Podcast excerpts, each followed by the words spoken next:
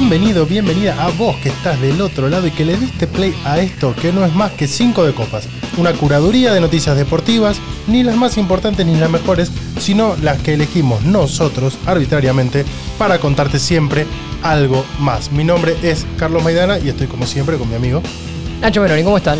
Estamos bien, ¿no? ¿Vos estás bien? Yo estoy muy bien. Eh, leí tu newsletter y lo único que quería hoy, más allá de hablar todo lo que vamos a hablar, es que me cuentes eh, esa pequeña pelea que tuviste con De Federico. Matías no sé si, de- la- si tenés ganas de contarla y querés que arranquemos así el programa o no. Me gusta como que de repente sea medio rupturista el asunto. Sí, Matías de Federico, ustedes lo conocerán de algunos pasajes por el fútbol argentino, jugó en Huracán, jugó en el Club Atlético Independiente, eh, muchos escándalos mediáticos eh, vinculados a su expareja. Sí, claro. Jugador de la selección argentina, eh, aquella dirigida por Diego Armando Maradona, cuando la selección argentina era una selección local. Me gusta que tires el currículum del que te invitó a pelear, como Sí. para... Este me invitó a pelear, mira, jugó en la selección, tuvo un- Sí, y después tuvo un derrotero. Eh, situación eh, bastante... Dame detalles, Sí, todo. eh, momento en el que Matías de Federico jugaba en Independiente, yo estaba en ese momento en Infierno Rojo, un medio partidario del Club Atlético Independiente. eh, Blessed. Sí, eh, que ha pasado mejor vida. Y el medio, como un montón de otros medios, como me parece que pasa ahora en otros lugares como Reddit o como Discord, tenía su propio foro, que era un lugar donde se metía mucha gente a discutir, a conversar. Leía mucho el foro de Infierno Rojo, Sí, debo confesarlo. Que es como la, la previa de las redes sociales, si se quiere, un lugar de comunidad donde compartir, donde poder debatir. Sí, era el, el viejo Twitter para los hinchas independientes, por lo Sí. menos.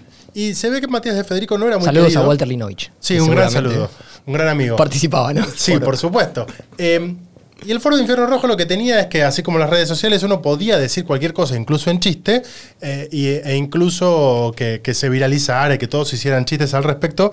Y Matías de Federico no tenía un muy buen pasar por Independiente, había tenido malos partidos desde que había llegado, y alguien en el foro de Infierno Rojo había puesto que eh, había tenido un accidente con el auto. Co- Como para, tipo, medio como hasta festejándolo, qué bueno que tuvo un accidente. Era un chiste. ¿Pero había pasado o era no, mentira? no, no había pasado para nada, era un chiste. Cuestión que de alguna forma se hizo muy viral ese posteo y le llegó a la familia de Federico que creyó que efectivamente Claro. había tenido un accidente. Entonces, a la salida de un partido en el que encima Independiente no había ganado y él no había jugado muy bien, ¿Rival? ¿Te acordás? no porque me parece que era como una constante. Que Independiente no ganara y que él no haya jugado bien. bien, claro. Entonces era muy difícil. Saliendo por zona mixta, lugar donde uno hace las entrevistas, postpartido, vallado y demás, eh, sale muy enajenado a buscarme y a decirme ustedes lo que dijeron en Infierno Rojo. Y yo ya había hablado con él previamente en la semana eh, sobre ese tema. Le había tratado de explicar por WhatsApp, mira, no somos nosotros, es el foro, es como que alguien suba algo a Google. Se ve que salió enojado y se le cruzaron de nuevo los cables y salió entre las vallas, desde el otro lado de la valla, sabiéndose impune del otro lado de la valla, eh, a decirme, no, las pelotudeces que pusieron ustedes, qué sé yo. Y yo muy amablemente... ¿Pero hubo box? ¿Hubo, No, Matías, mira, ya te traté de ¿Hubo explicar. manos que volaron? No. No todavía. Eh, Traté de explicarte, le dije, mira, no somos nosotros, te vuelvo a explicar, es el foro. Es el mejor arranque de cinco de copas de la historia. Y me contesta. Out of context total. Sí, total. Me contesta. No, pero eso es un boludo con esto que me estás diciendo. Y a mí ya, que encima no me gustaba lo que había hecho en la cancha, no me gustaba que el equipo había perdido, y que ya le había tratado de explicar, y que viene y me dice, no, vos sos un boludo, y cada vez que me lo decía se alejaba más de la reja, corrí la reja y lo fui a... le puse una mano en el pecho, Ah, y vino la gente de seguridad y me separó. Sí, claro. No, llegó a- a- No llegó a pasar a mayores. no, no a mayores porque aparte muy bajito él.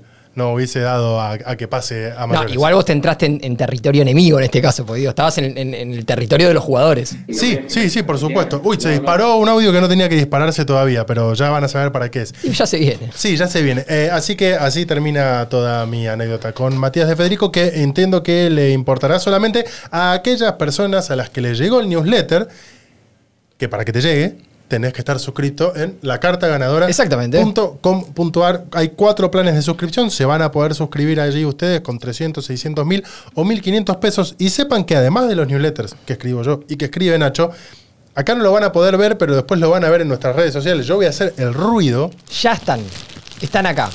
a fin de mes. Igual te digo, en, en mi newsletter, en Sí. Gracias a Dios es lunes, spoileé un poquito lo que tenemos. Me tenemos muchas bien. cosas, Pero las primeras que vamos a ir largando ya las spoileamos un poquito. Sí, Y después vamos a subir fotito, videito. Todas aquellas personas que estén suscritas a la carta ganadora.com.ar, al club de suscriptores de 5 de copas, van a participar a fin de mes por un sorteo de una camiseta de River o de Boca Gentileza de la gente de Adidas. Top, top total. Top total. Tenemos botonera. Tenemos a partir de hoy tenemos botonera. Sí. Eh, esto ustedes eh, lo están escuchando y pueden pensar que mm, pasó por edición. Sí. Y seguramente pasa por edición después de que nosotros lo grabamos, Nacho Barteche, el uno. Eh, pero eso que acaban de escuchar es nuestro. De hecho, ponelo de nuevo, por favor. Es, tenemos botonera. Estar, este este capítulo puede llegar a durar más. Porque Sí. la botonera nos da como más ¿no? Sí. posibilidades. De hecho, me parece que es el puntapié inicial justamente para arrancar con la primera noticia que vamos a elegir contarte Eh, en este ver, día. ¿Puedo ver tus orejas? Eh, eh, parece raro el pedido, pero tiene un poco que ver. No, están bien. No, no, no, me las perforé todavía. No, no, no, y además tiene una forma como redondeada. Parece una boludez, pero en función de lo que vas a decir, creo que es importante. Sí, eh, ustedes habrán leído en el newsletter de Ignacio Meroni. Si no están suscritos, suscríbanse porque justamente Por favor. lo van a ver. Todo indica que ganamos el mundial con trampa, pero con trampa. eh, Con trampa fuerte, de la buena. sí, con trampa heavy, con trampa meta. No es que le pusimos una valija a los árbitros. No. No, es que hay un ufólogo ¿Qué? un ufólogo, aquellas personas que eh, justamente investigan todo lo que pasa afuera de la Tierra. Agarrar la pala. Sí, cuando hay un ovni que dice que Lionel Messi eh, no es Lionel Messi. El que jugó para la selección argentina, en efecto, es un clon. Y yo te propongo que escuches el audio de este muchacho que ahora vamos a describir qué hace y quién es, pero que justamente explica su teoría. Argentina ganó el Mundial porque tuvo a un clon jugando en su equipo. No me digas que Messi es. No, no, no, son clones, se pusieron Son- clones. son clones. Bueno, el Mundial tenía que ganar Argentina sí o sí porque el Había que Mundial ganarlo. a ser Argentina en 2024 va a ser anfitrión de todo el mundo. ¿De qué? En 2024 Vamos van a recibir al mundo. Millones y millones de personas a vivir en la Argentina. ¿Por qué? Tenía que ganar el Mundial Argentina, sí o sí. ¿Más Y inflación? se usaron clones. Los clones clase 1, que son los Clase uno. deportivos. Y, bueno, Deportivos. mm, clones de Di María y mm, como es de Messi. No, yo lo detecté con Ah, Di María también. Lo detectó con la oreja. Es una oreja tipo élfica, puntiaguda. ¿Viste que yo te preguntaba lo de la oreja? Sí, élfica puntiaguda, élfica como Elrond, como Claro, tipo. Legolas. Sí, exacto, pero en este caso Messi, este ufólogo es Javier Pedro González, es un ufólogo reconocido mundialmente y oriundo de Concepción del Uruguay. Yo no sé cuán reconocido mundialmente es efectivamente un ufólogo. Yo creo que reconocido mundialmente debe ser el que está eh, en el sillón más importante del departamento de, de ovnis de la NASA, ¿no? No, este murió que, con todo respeto. Sí, ovnis que recordemos viene de objeto volador no identificado. Yo pensaba el otro día, cuando un objeto volador no identificado eh, cae y te das cuenta que es, que ya, Ya no, deja de ser un ovni. Sí, ya no vuela ya, y ya no está identificado, es una O, Claro. es un objeto. Bueno, pasó con los globos eh, ahora, ¿no? Eh, de China, que eran ovnis hasta que se dieron cuenta que eran globos. Pero estoy delirado con la cuestión. ¿Messi de- clon? Messi. No, tengo muchas preguntas. Sí. Tengo- porque primero dice. Eh, Argentina tenía que ganar porque va a ser en 2024 anfitrión del mundo. ¿De qué? ¿De qué? ¿Por qué? Por turismo. ¿De qué? Porque va a estar muy barato el dólar.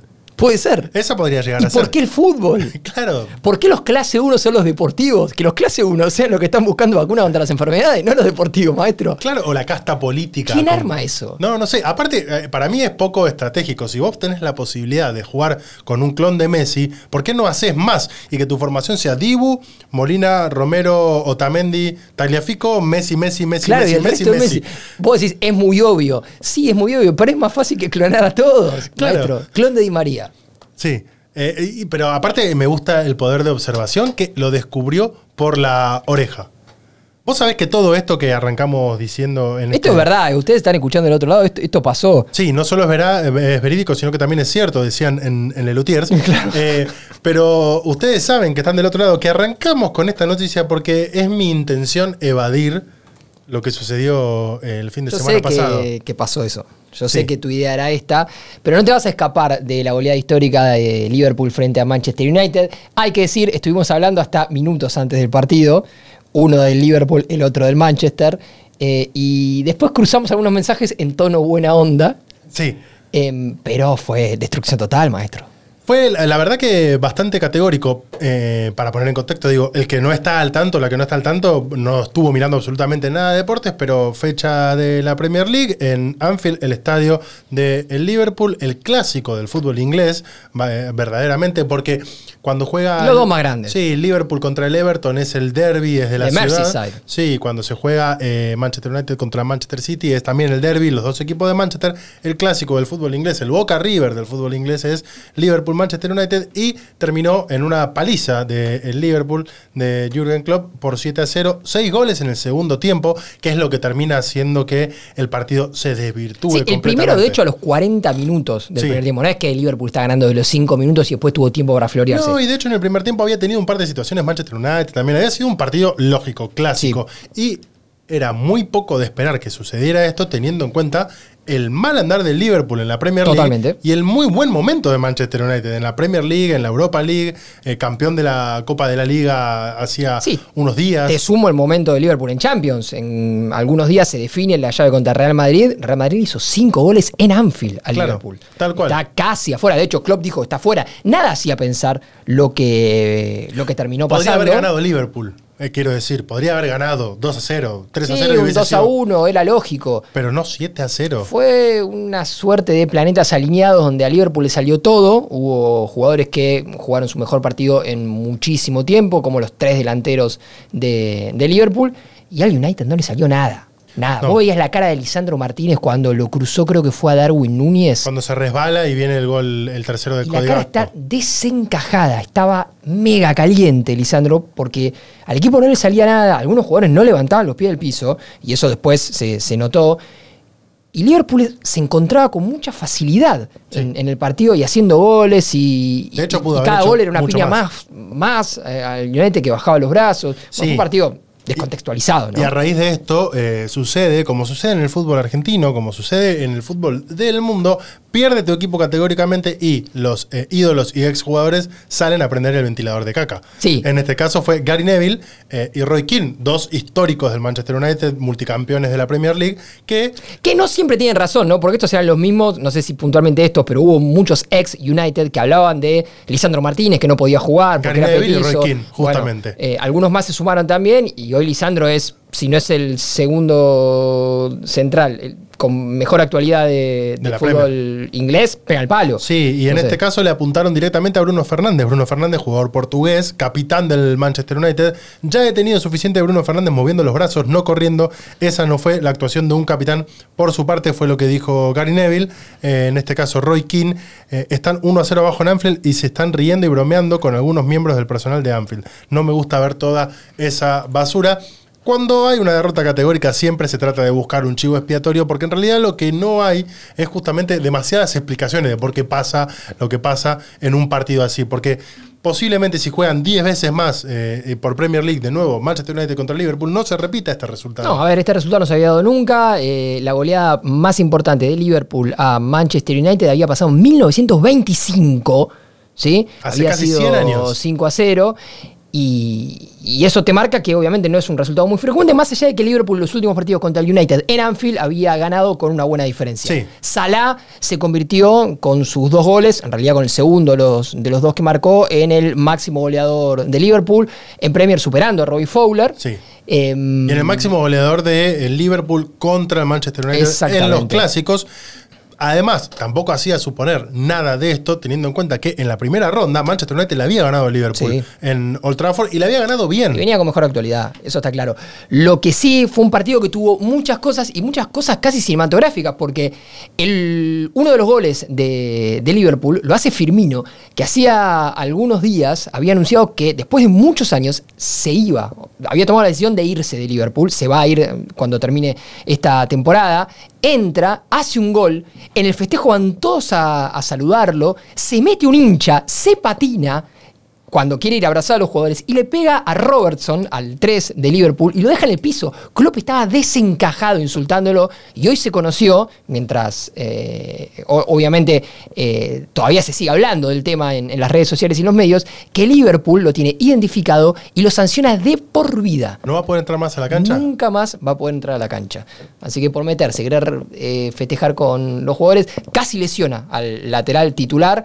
Se peleó grosso con el técnico, que es uno de los grandes ídolos de los últimos años, y se queda sin entrar a la cancha. Lo diré sin respeto, premio al boludo. Sí, ¿no? totalmente. Porque acá se maestro metiéndote. El otro que habló para cerrar con esto que tiene que ver con el Manchester United, el Liverpool y demás, fue el primer entrenador de eh, Alejandro Garnacho, Sí. que, digamos, Jugó recientemente convocado a la selección argentina, ya para un partido en fecha FIFA, jugando para la selección argentina, lo cual hace que, si Garnacho entra, eh, va a estar finalmente. Sí, blindado. Sí, blindado por la selección argentina. Entre esto que hablamos en su momento también aquí en Cinco de Copas de los europibes, aquellos jugadores que no son argentinos por haber nacido en eh, nuestro país, pero sí pueden adoptar la nacionalidad argentina. En este caso, Alejandro Garnacho por parte de su madre. Garnacho que pidió perdón, ¿no? A los hinchas del United por la derrota contra Liverpool. Sí. El primer, ¿Qué dijo entre- el técnico? el primer entrenador de Garnacho, que es Jesús Adolfo Marcos. Claro, eh, porque Garnacho, antes de jugar en el United, hizo inferiores en el Atlético Madrid. Sí, y ahí fue que lo dirigió. Lo tuve que sacar a los 10 minutos. Y sí. Dijo eh, este muchacho Jesús Adolfo Marcos, que estuvo a cargo de Garnacho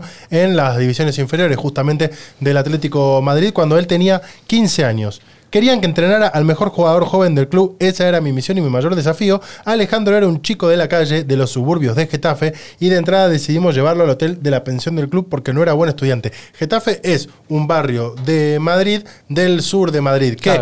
Como en todos lados del mundo, la parte de la mitad para arriba, los del norte son los que viven mejor, la parte de la mitad para abajo, los del sur de la ciudad, generalmente son las zonas más carenciadas o las que tienen algunas dificultades. Esto era el caso de la familia de Alejandro Garnacho, que además recordemos tiene madre argentina, expatriada. Tiene un en hermano que es 2000. igual, Roberto Garnacho. Sí, es, pero Idéntico. idéntico. en la misma cara. Seguramente habrán usado alguno de los jueguitos de esos que hacían tipo juego de gemelas. Tipo Laucha Costa, ¿viste que el armado de Laucha Costa es igual a Laucha Costa? y también se enoja tanto como él. Sí, también. Eh, era más inteligente que los otros chicos, dice Jesús Adolfo Marcos, pero era problemático, era pícaro y creaba problemas adentro del hotel. Escabullía comida dentro de su cuarto, dulces y esas cosas. Escondía su teléfono y lo usaba hasta tarde. También lideraba su grupo en reglas rotas. Bueno, era un poquito... El bichito. Era un adolescente, como casi todos, ¿no? Al fin de cuentas, que cuando éramos adolescentes, alguno era un poco más revoltoso en la escuela, otro era un poco más eh, estudioso y demás. La opinión que nadie esperaba sobre Garnacho Sí. fue la del Puma Morete. Ex delantero de Boca, ex delantero de River, ex delantero de Independiente. Sí, habló sobre Garnacho y vos decís, bueno, debe haber hablado bien. No, Sí. dijo, Garnacho es un maleducado, poco humilde. Ojalá se baje del caballito, se calle la boca, no hable boludeces y aprenda. ¿Por qué? ¿Por qué, por qué Morete? Aparte. ¿Por qué Puma Morete mata a Garnacho? No tiene nada que ver. ¿Qué- Bueno, yo. cosas, cosas que pasan eh, cuando de repente Pero aparece justamente un jugador, en este caso, que tiene, eh, bueno, tanta trascendencia. Te quiero contar algo más de la Premier League. Dígalo. Te quiero contar a toda la gente algo más de la Premier League. Porque ustedes saben que de repente hay muchos jugadores que cuando están. Hoy va a estar muy futbolero. eh, Sí. Cinco de copas. El próximo no, los prometemos.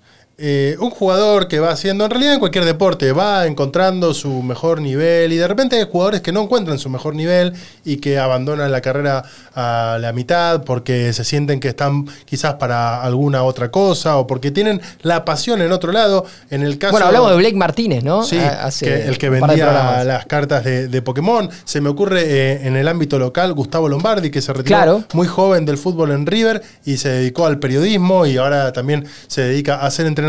Bueno, en este caso te voy a contar de Damian Oliver, un ex jugador del Crystal Palace que dejó el fútbol para ser actor porno, para dedicarse Mirá a la vos. industria de la pornografía. La noticia no termina ahí. Es que ahora se arrepintió porque dice, che, no está tan bueno esto de haber dejado de jugar y a la no, pelota. y para- no, maestro. para A priori no creo que gane la misma plata. no, además, él jugaba en el Crystal Palace, hoy un equipo que está en la Premier League, pero es cierto, Crystal Palace es de esos equipos que puede llegar a estar eventualmente en segunda división, porque no es de los equipos más poderosos. Eh, sigue en la industria porno como actor, director y productor después de haber reconocido hace más de ocho meses que se arrepentía de su decisión de dejar el fútbol para dedicarse, en este caso, a la pornografía. Cuando jugaba en el Crystal Palace, si me hubiera quedado con ellos, podría haber estado ganando mucho más jugando al fútbol, eh, reveló en una, sí, en una entrevista sí. con un podcast. Y luego agregó, también solía pelear, era un experto luchador. Tal vez eso podría haber ido a alguna parte. Era bueno en ambas cosas, pero siendo una estrella porno pensé que sería igual de bueno y no. La verdad no es tan bueno como la gente piensa. Así que si ustedes están del otro lado y están pensando en dejar su laburo, Claro, si trabajas en un estudio jurídico y te Sí. querés hacer, Sí, eh, una- abrirte un OnlyFans, Sí, me y parece fíjate. que capaz que no es por ahí, salvo que no sé, ni siquiera porque decía, bueno, es algo que sea, no sé, Chris Hemsworth, pero no imagina jugador de fútbol, buen físico, generalmente buen aspecto, no va por ahí, me parece. No, bueno, tenés que tener las cosas muy claras, ¿no? Eh, qué sé yo. Eh, habló Erling Haaland. Algún día te voy a contar una historia del actual técnico de Crystal Palace, de Patrick Vieira, en un cruce que tuvo con Anelka. Particular, no es para este programa, es para otro. Pero algún día te lo voy a contar. El que sí habló fue Erling Braut Haaland. Yo me pregunto antes de que entres en la noticia, Sí. si Messi es un clon, ¿Haaland es un androide? Podría ser. Sí, ¿no? El tema son las orejas, maestro. Sí, hay hay, que- que... ver las orejas. Y estoy viendo una foto de acá y son medio redondeadas, así que por ahí es, un- es otra clase. Es Claro. clase 2, clase 3. Bueno, habló, porque viste que el mundo Haaland es como medio blindado, medio raro, como que no se sabe mucho de, de- de la vida de Haaland más allá de su papá. Sí. Y de que cuando entra a la cancha hace goles, pero ah, por ahí al ser un, un jugador que la pegó muy rápido, es como que se conoce poco de su background, por lo menos acá en Sudamérica, y empezó a contar algunas cositas más en una charla que tuvo, donde se abrió, habló de, de- de algunas cuestiones particulares, como por ejemplo que tiene de rington en su celular el himno de la Champions. Qué aburrido. Bueno, eso le suena a Haaland cada vez que suena el celular. Y contó su apodo. Porque parece que había habido en las redes sociales una movida para que a Haaland eh, le empezaran a decir Daemon por el personaje de House of the Dragon. Sí. ¿sí?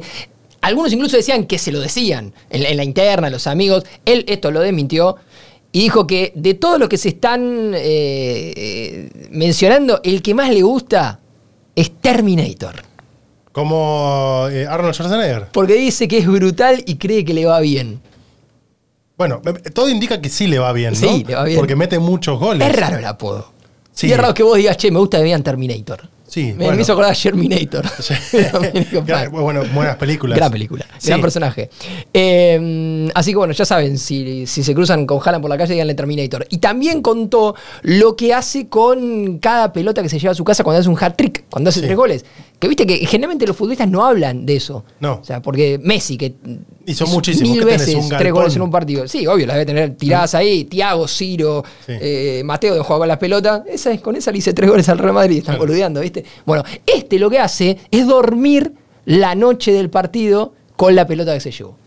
Dice que después de hacer tres goles en un partido todavía como que quiere sentir la pelota cerca. Entonces esa noche, o sea, la noche posterior al partido, duerme con la pelota. Son raros los de Raro. Son rarísimos. Raro.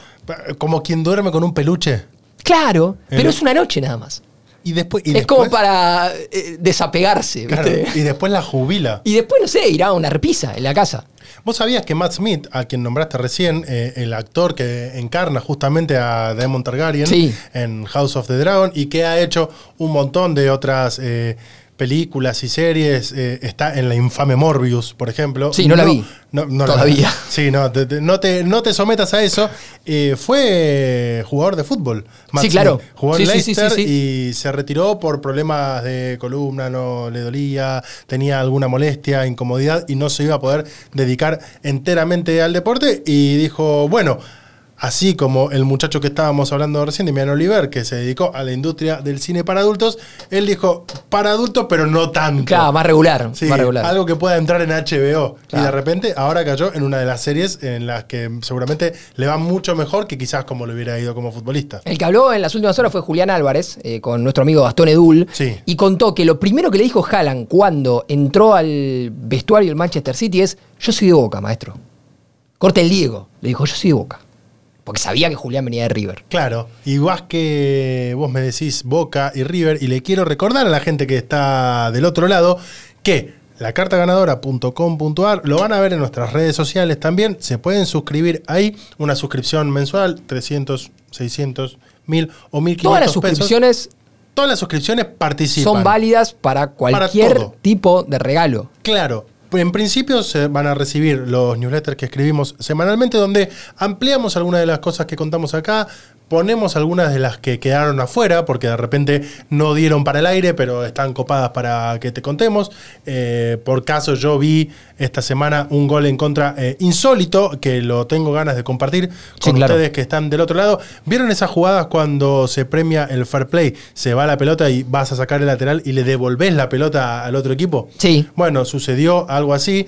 Pateó desde atrás de mitad de cancha eh, para devolverle la pelota al arquero y para que saquen. Y el arquero se resbaló y terminó en gol.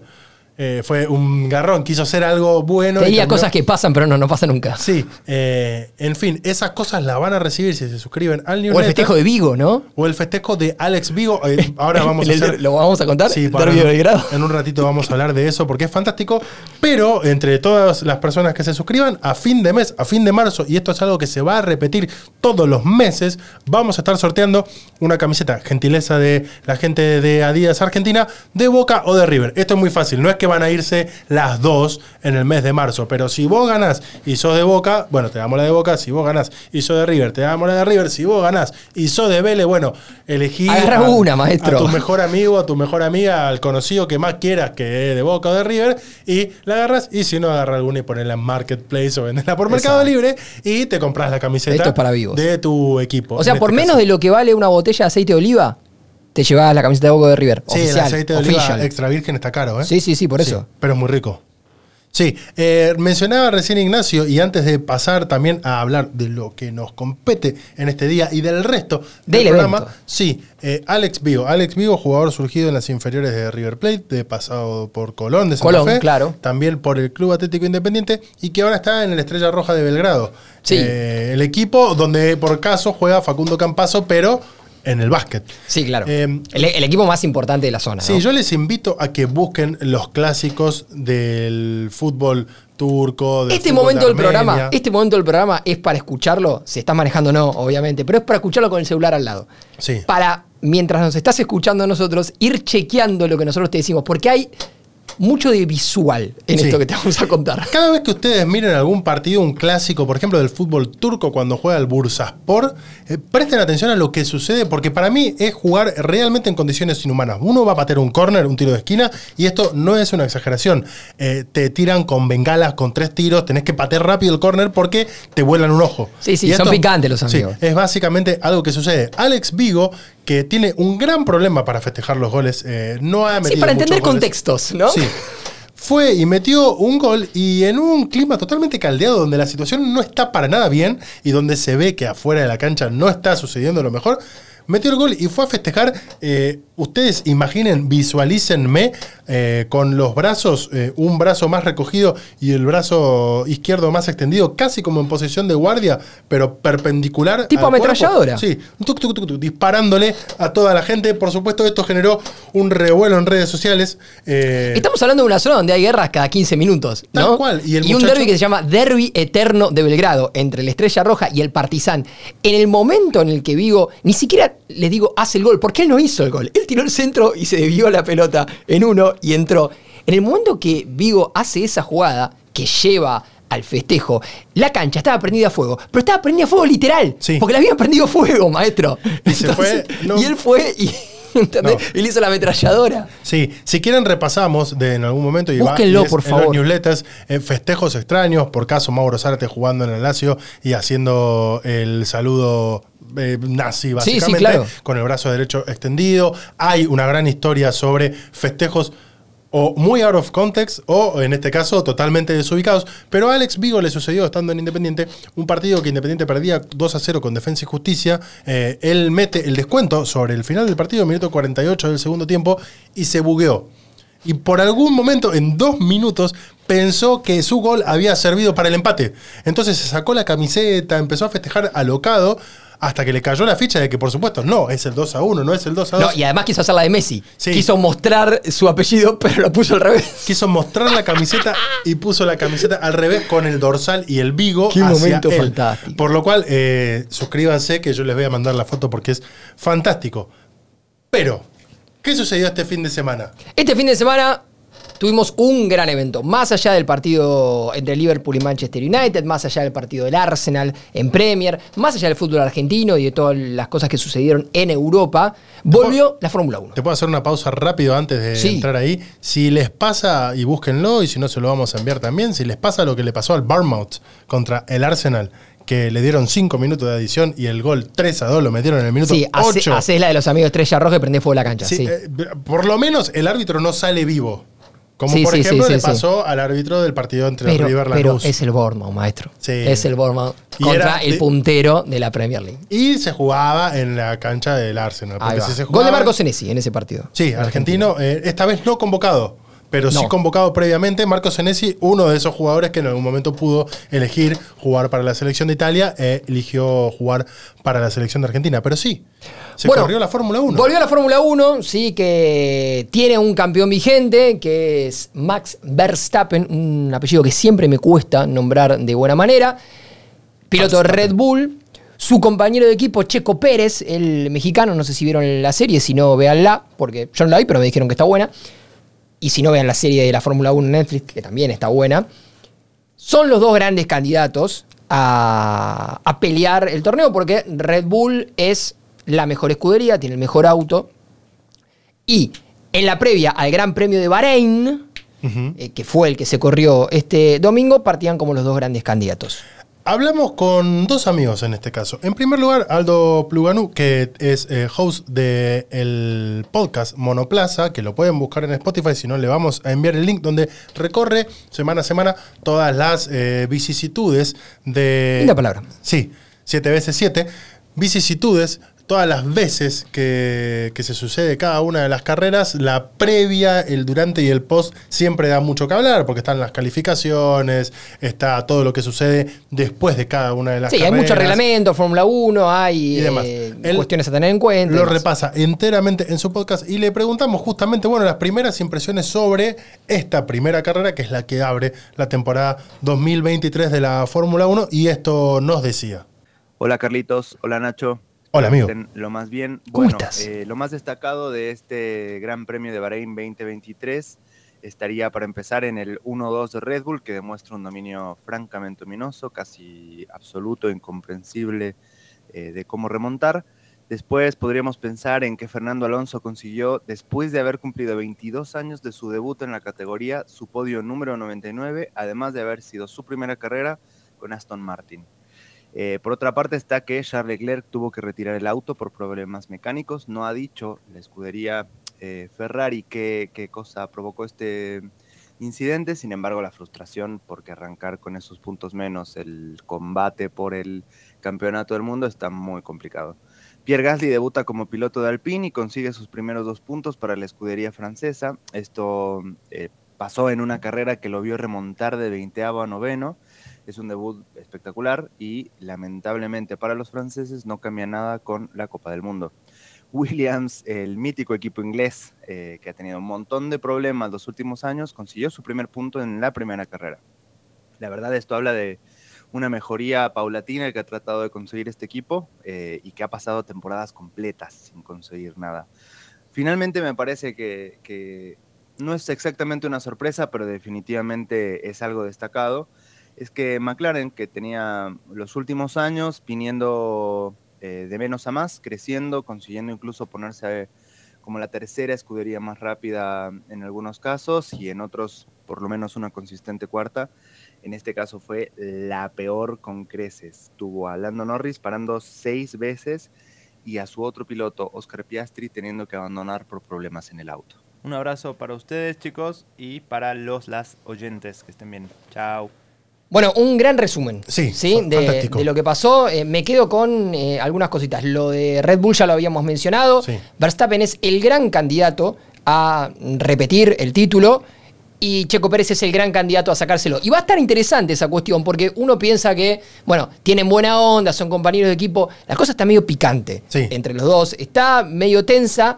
No por algo de larga data, sino por algo que pasó sobre el cierre de, la última temporada. Checo necesitaba eh, que Verstappen cediera algunos lugares para que él terminara mejor, ya siendo Verstappen campeón del mundo. Y Verstappen dijo: Yo salgo a ganar todas las carreras. En el medio de la carrera. Sí. ¿no? Y esto, bueno, tuvo una, una explosión sobre el final. Y lo de Fernando Alonso también es, es lo más llamativo de lo que pasó. El domingo, de hecho, fue elegido el, el piloto de la carrera por los televidentes. Sí, es eh, curioso para aquellas personas que de repente no están tan familiarizadas con el día a día de la Fórmula 1. Para aquellos, hay muchas personas que literalmente dicen son autitos yendo rápido y realmente hay mucho más detrás de uno de los eventos que más dinero mueve Es en el clave mundo. que tengas un autito que vaya rápido. Eso Sí. sí, es. Y que sepas manejar muy bien. Sí, obvio. Y que sepas manejar muy bien. Estamos hablando de los 20 tipos que manejan a la mayor velocidad y que yo imagino que deben ser los que están más cerca de ser un astronauta. Por todo lo que. Sí, hay un trabajo atrás que, que- que no llegamos del todo a comprender, ¿no? Sí. Para túnel de viento, ingeniería. De hecho, hay un quilombo importante porque Red Bull sostiene que para esta temporada Aston Martin le copió literal el auto. El director de Red Bull, después de la carrera, Alonso terminó tercero, hizo un carrerón tremendo en, en su llegada a Aston Martin de- después de, de su paso por Alpine. El director de Red Bull dijo, bueno, tuvimos tres Red Bull en el puesto, en, en el podio. Lo que pasa es que, bueno, eh, el tercero tenía otro motor. se, tiran, se tiran ese tipo de chicanas. Porque parece que el, el ingeniero principal de, de Aston Martin directamente copió el modelo de, de los Red Bull con otro motor porque el, el motor de, del- de Aston Martin es Mercedes. Porque a diferencia de lo que sucede, por ejemplo, en la Fórmula 2, que todos los autos son iguales, Claro. y donde en ese caso todos los autos son iguales y eh, prima, si se quiere, la eh, perspicacia del piloto, en Fórmula 1 cada escudería puede diseñar su propio auto, el motor, siempre, por supuesto, dentro de algunos parámetros que son iguales para todos. Sí, y hay eh, equipos oficiales y hay clientes. Sí. ¿sí? que le compran esos equipos. Por ejemplo, Mac- eh, Mercedes es un equipo eh, oficial. Y otros equipos como Aston Martin le compran el motor a Mercedes. Claro. Lo irónico ahí es que pasa pocas veces, pero pasa, y también pasa en el MotoGP, que a veces los equipos que son clientes de los constructores terminan más arriba, porque el diseño del auto es mejor. Esto es lo que pasó este último fin de semana. Con, con Mercedes no pudieron hacer la carrera que quería, incluso por detrás de la Ferrari. Aston Martin, que eh, recordarán y sabrán ustedes, es eh, la marca que eh, auspició siempre todas las películas de James Bond. El auto de James Bond, es Todos Aston los Martin. autos de James Bond son Aston Martin. Históricamente en todas las películas de James Bond era El- una de las cosas más destacadas. El compañero de Alonso es Lance Stroll, que es el hijo del director de Aston Martin. Fantástico. Es el, No está acomodado. No, es como el. eh, Pero el- todo bien. el que cuando eras chico era que tenía el dueño de la pelota. Claro. Lo que yo decía de aquellas personas que de repente no están tan familiarizadas con el día a día de la Fórmula 1 es que suele suceder que te asomás a la Fórmula 1 y te enterás de que Ferrari tiene un montón de problemas y el recuerdo más rápido que te, se te viene a la cabeza es Ferrari eh, Schumacher, Ferrari eh, eh, ganador, Ferrari No está pasando, podios. no está y hace rato que no pasa, pero además suceden un montón de situaciones que llaman la atención por el nivel de precisión y el nivel de profesionalismo que se espera de las escuderías en general, pero de una marca como Ferrari, que sucedan cosas insólitas como que en uno de los premios de eh, la temporada pasada se olvidaran de ponerle un neumático Sí. a uno de los autos que paró No, o a- que convocaran a los dos pilotos juntos. A Leclerc, A los boxes. a Leclerc, que podría ser amigo nuestro, Sí. eh, me da ganas de abrazarlo a veces. Porque le hacen esas, esas tomas cortas donde está. Donde Hinchado las pelotas. Totalmente desilusionado. El- lo del otro día fue el meme de ayúdame, loco. al costado, mirando, diciendo, ¿qué pasó con el auto ahora? Sí, cuando lo llamaron a los dos al mismo tiempo a boxes. Y claro, por supuesto, eh, vos tenés que entrar y el, otro, Netflix, maestro. y el otro estaba atrás esperando. ¿Y por qué me llamaste? Llamame en la vuelta que Ahí viene. Eh, es fantástico. ¿Sabés que Aldo no es el único amigo ¿Ah, no? con el que hablamos? Sino que también en este caso vamos a sumar una voz femenina de una gran periodista, gran colega y por sobre todas las cosas también una gran amiga nuestra que queremos mucho, que es Camila Corti, periodista de Sí, ESPN, claro. de Secta Deportiva, que es fanática enferma de la Fórmula 1. Si Síganla ustedes- en Instagram y en TikTok. Sí, Sube arroba cami.corti sube un montón de detalles sobre la Fórmula 1 y cada una de las carreras en particular. Y acá le preguntamos en este caso con predicciones. Eh, no porque sea futuróloga, tampoco es ufóloga, sino porque viendo y siguiendo el recorrido de cada una de las de escuderías, ¿qué podemos esperar de cara a lo que va a ser esta temporada? Y esto nos decía. ¿Qué tal amigos? ¿Cómo andan? Un placer saludarlos. La Cami. Hoy de este lado, porque siempre soy fiel oyente. Aguante. eh, así que les mando un beso grande. Pero a ver, jugando un poquito la predicción de la Fórmula 1, ya con la primera carrera adentro, creo que va a estar complicado sacarle el título a Verstappen. Tiene el mejor auto, ya lo reconocieron sus, competidores, lo vimos en la prueba, lo vimos en la carrera. Y en esta Fórmula 1 me parece que está muy complicado que, que pierda el que tiene el mejor auto, porque ya con la mecánica a favor clasifica primero y con mantener el ritmo, si no pasa ningún tipo de problema, de imprevisto, que a veces sí suceden, eh, es muy difícil que pierda la punta. Creo yo que el principal rival de Verstappen no está tanto en sus competidores, sino en su propio compañero, porque sabemos que la, la relación con Checo está un poco tensa, sobre todo porque el mexicano ya declaró que quiere ganar él también. Justo lo que eh, contabas. y quiere un poquito de protagonismo, teniendo un auto muy similar a- al de Verstappen, así que creo que ahí está la cuestión, ¿no? De que quizás su principal rival esté eh, en la monoplaza de al lado. Habrá que ver cómo le, sienta esta rivalidad adentro al equipo y si no la termina perjudicando. Respecto a revelaciones y sorpresas, y entre comillas lo digo porque es un campeón del mundo, pero creo que puede ser un buen año para Fernando Alonso en su nueva escudería, ¿no? En Aston Martin, que sabemos que invirtió millonada en su auto y en poder contratar a este piloto estrella, que lo vemos con la sangre en el ojo, por más que sea alguien mayor en cuanto a años, tiene una mano increíble, a ver, es campeón del mundo, me parece que, que lo vamos a ver seguido y me gusta ahí arriba del podio. Y les tiro un datito que les va a gustar, en las redes ya hay toda una mística respecto a que Charles Leclerc va a ganar este, este año el título porque Max Verstappen, el último campeón, le pasó lo mismo al comienzo de su temporada. Tuvo un arranque fallido y después terminó saliendo campeón.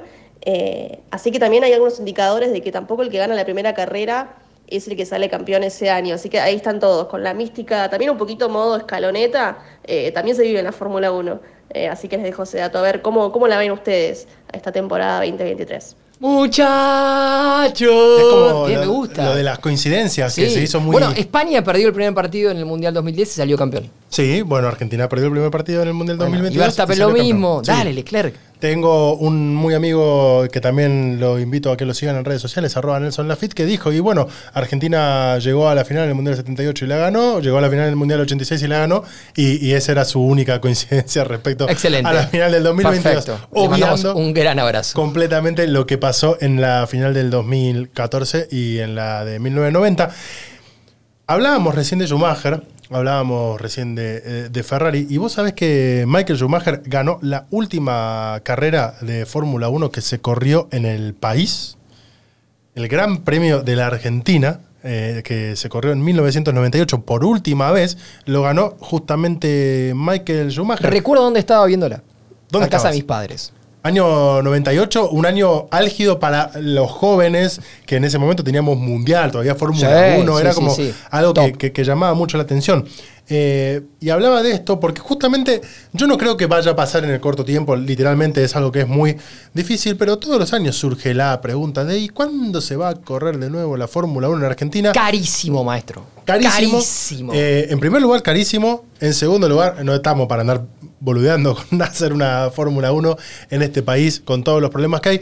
Pero el año pasado, en un momento, el presidente del Automóvil Club, Jorge Rosales, había deslizado la posibilidad de haber algún acercamiento político que pudiera traer eventualmente la Fórmula 1 a la Argentina. Cualquiera que represente al ACA va a la FIA, va al lugar adecuado y habla de la Fórmula 1. Dijo el año pasado, justamente en un par de entrevistas relacionadas a la temporada de la Fórmula 1, el problema es que nosotros no vamos si no tenemos la posibilidad cierta de que la carrera se haga.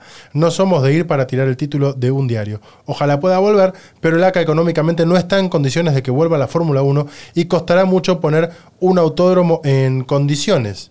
La última vez que se corrió eh, la Fórmula 1 en la República Argentina fue en el Galvez, en el autódromo que está aquí en la ciudad de Buenos Aires, en el barrio de Lugano, es, si no me equivoco, eh, en la zona sur de la, de la ciudad de Buenos Aires, donde se corre habitualmente el turismo carretera, eh, por caso.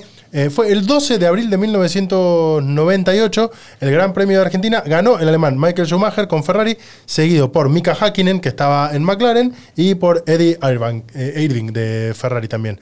En ese caso, Ferrari metió el podio. Exacto. entero. Por eso decía de que además, para nosotros, que estamos en los 30s, eh, estamos habituados a que Ferrari sea lo que domine. Sí, de hecho, el- la gran pelea fue históricamente, por lo menos en los últimos años, Ferrari contra Williams en su momento y Ferrari contra McLaren. Era Schumacher contra Damon Hill y era Schumacher contra Mika Hakkinen o David Coulthard Sí. en, en su momento, obviamente después con el agregado de Barrichello. La llegada de Red Bull ya en los últimos años y pasando el momento de los campeonatos de, de Lewis Hamilton, eh, que sigue corriendo obviamente y que es la principal bandera de, su equipo, es una suerte de revolución por el dinero que en su momento puso Red Bull para armar este autazo con el que corren tanto Verstappen como Checo Pérez. Aston Martin, como decía Cami, puso un montón de plata y rediseñó el auto en un 90 y pico por ciento.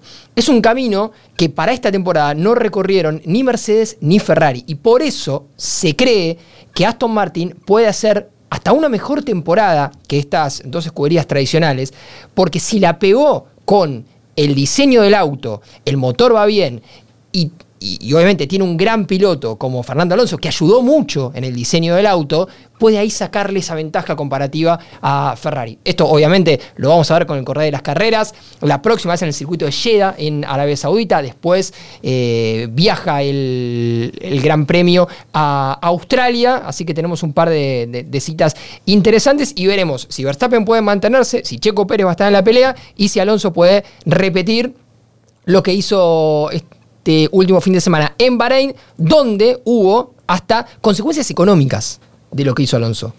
Porque Aston Martin el lunes, o sea, unas horas después del tercer puesto de Alonso, que fue absolutamente, no te digo inesperado, pero, pero sí muy festejado, Aston Martin subió 25% en la bolsa.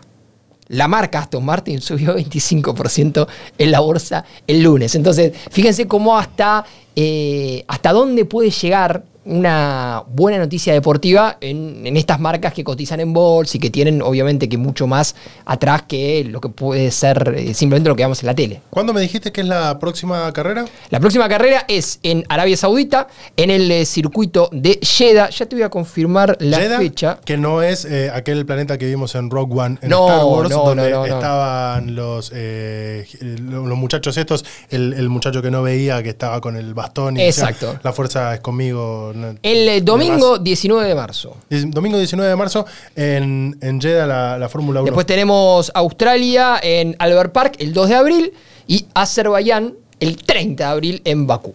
Eh, cuando Las te contaba tres carreras. esto sobre el, sobre el último Gran Premio de la Argentina que se corrió en 1998, en aquella carrera corrió eh, Esteban Tuero, que Claro. fue el único piloto en ese Gran Premio de la Fórmula 1 después de 17 años sin participación argentina. La última vez había sido en 1981 con Carlos Reutemann, eh, que corría en ese caso para Williams, y Ricardo Zunino para Tyrell. La Fórmula 1, eh, ¿qué? Estamos ya poquito tiempo, si se quiere, porque no es mucho, estamos en 2023, en 2030, eh, de eh, su objetivo de ser, eh, de eliminar todas las emisiones de carbono Claro. para el 2030.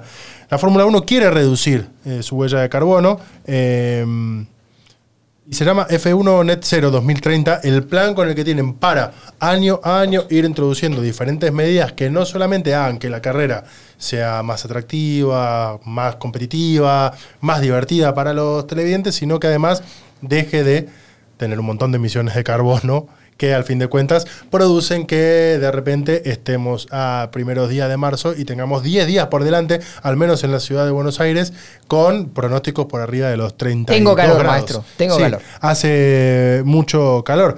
Recién en 2014 los monoplaza pasaron de ser de combustión a híbridos.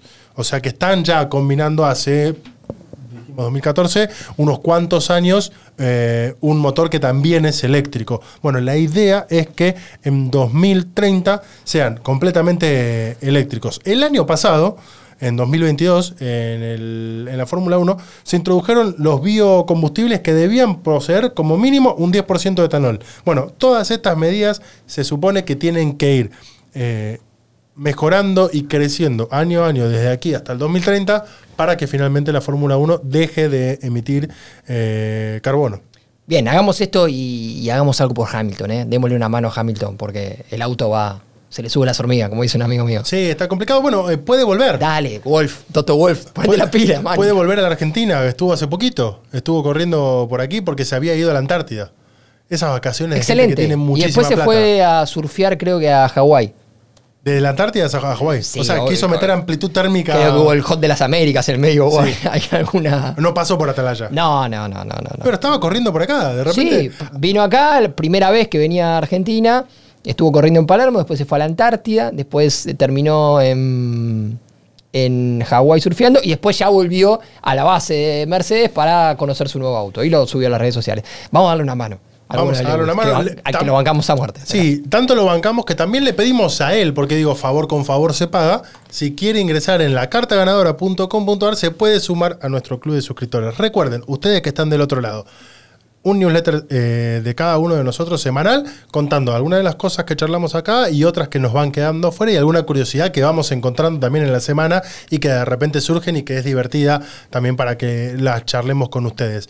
En segundo lugar, a fin de mes siempre Francia. va a haber un sorteo. Ah, en segundo lugar, Francia, perdón, es verdad. perdón. Sí, Ahí va. ahí está. Y- No y- usamos tanto la botonera. No, Podemos usarla de acá al cierre del programa un poquito más. sí, se quedó un pajarito ahí de ¿Cómo? A ver, fondo. a ver, a ver. Mira.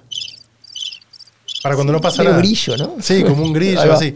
Eh, en segundo lugar, Francia, también Brasil, no nos olvidemos, No. actuales campeones de la Copa América. Y como decimos, en todos los programas de 5 de Copas, esto se hace desde el país actual campeón del mundo de fútbol masculino.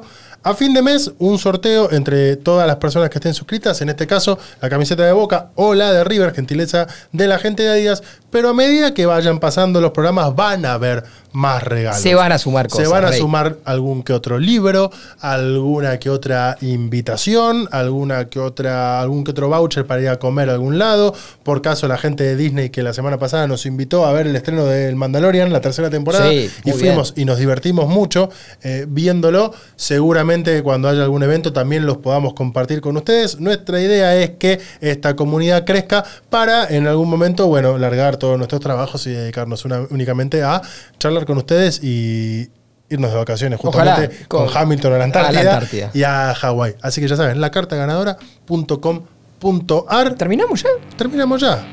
Arroba Carlitos Maidana, ahí pueden leerme en todas las redes. Arroba Nacho Meloni. Es muy sencillo, ¿no? hay, no hay- Sí, no hay que hacer nada muy ni difícil. mayúscula, ni punto, ni. Pero si quieren venir 2023. a, a seguirnos y esas cosas, vengan también, porque capaz que en algún momento algún regalo también se va sí, por ahí. spamen esto en las redes sociales. Sí, compártanselo Che, bueno 5 de a copas. sus amigos, eh, likeen, Cinco denle seguir.